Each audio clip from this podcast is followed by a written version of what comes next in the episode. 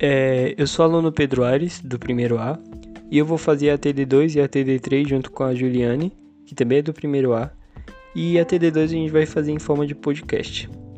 Eu vou falar o que eu entendi sobre o livro e ela vai falar sobre o que ela entendeu sobre o livro. Então, é só sobre o livro mesmo. É um poema épico escrito por Luiz de Camões e foi publicado em 1572. E assim, o livro meio que fala sobre a descoberta do caminho marítimo para a Índia. Pelo que eu li primeiramente, fala que saíram quatro navios para encontrar o caminho das Índias com o comandante Vasco da Gama, e após alguns dias eles pararam para reabastecer e depois voltaram para para encontrar a Índia. Enquanto eles viajavam, estava tendo um concílio no Olimpo, gerando conflito entre os deuses. Depois disso, eles pararam em Moçambique e foram até Bacos, com medo, onde tiveram duas ideias de traição. Bom, depois de passarem a noite ali, na manhã eles foram atacados quando foram buscar água, mas revidaram, o que fez os mouros, que eram o que fez os mouros, que eram os que estavam atacando eles, fingir arrependimento e cederam. Já no Olimpo, Vênus encontra o seu pai e fala que o amava. Então ele passa a odiar o Lusos para que eles recebessem proteção. Novamente, os Lusos voltam para o mar e já estavam chegando em Mombasa, onde o Baco havia falado a todos os moradores a se disfarçar de velhos. Vasco manda dois prisioneiros para olhar a terra e na manhã seguinte tudo parecia bem. Quando chega a noite, Mercúrio aparece em um sonho para Vasco e fala para ele sair logo da costa inimiga. E ele acorda um pouco assustado e parte para Melinde, onde foi bem recebido e recebeu, receberam né, ajuda e conseguem chegar à Índia.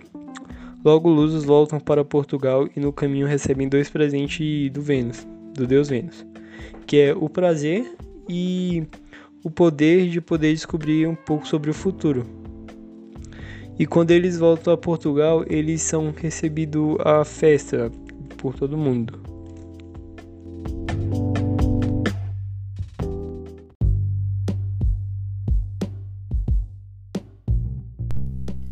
Oi, eu sou a Juliane, tô gravando esse podcast junto com o Pedro e ele já falou um pouquinho sobre a história em si. O que eu vou falar vão ser as observações estruturais e literárias que eu fiz e pesquisei sobre o texto, sobre o livro em si. Então, para a gente começar, o autor, Camões, ele produziu obras tanto épicas quanto literárias. A obra Os Lusíadas, portanto, trata-se de uma epopeia. O que é uma epopeia? É um poema extenso, um poema épico que narra ações ou feitos memoráveis é, de cunho mais heróico, é, a gente também pode observar nas epopeias a introdução da mitologia. É, lendo os Lusíadas dá para ver presença mitológica de figuras mitológicas, deuses e tudo mais. É, aconteceu no período quinhentista, ali pós-descobrimento, onde Portugal estava avançando muito economicamente, é, com as colônias e tal, o império estava se expandindo. E a gente podia perceber muito o patriotismo, o nacionalismo do povo luso. É, Portugal era tido como ali naquela época o senhor dos mares, eles estavam se expandindo demais e tudo mais. É, Camões ele se mostra bem patriota, bem nacionalista, até porque em uma situação no, de quase naufrágio ele se arriscou para poder salvar o manuscrito dele, que seria mais tarde a obra completa de Os Lusíadas.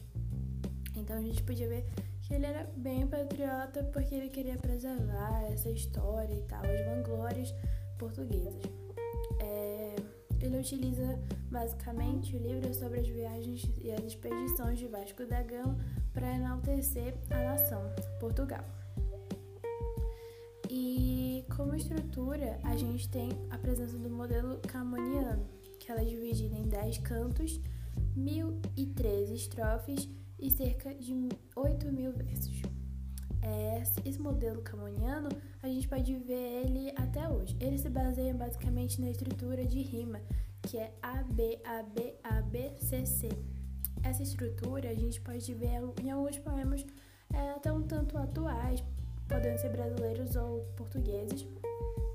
A gente consegue ver esse modelo camoniano, que é essa estrutura de rima. Eu vou ler agora a estrofe de um, uma estrofe do livro para a gente ver é, na prática essa estrutura de rima. Vamos lá. Faz-te mercê, barão, a sapiência suprema de cos olhos corporais, velhos o que não pode a ciência dos errados e míseros mortais. Sigue-me firme e forte, com prudência, por este monte espesso, tu cosmais. Assim lhe diz, e o guia por um mato, árduo, difícil, duro ao humano trato. Então, dá pra gente ver bem na íntegra, é, na íntegra e na prática a, essa estrutura de rima.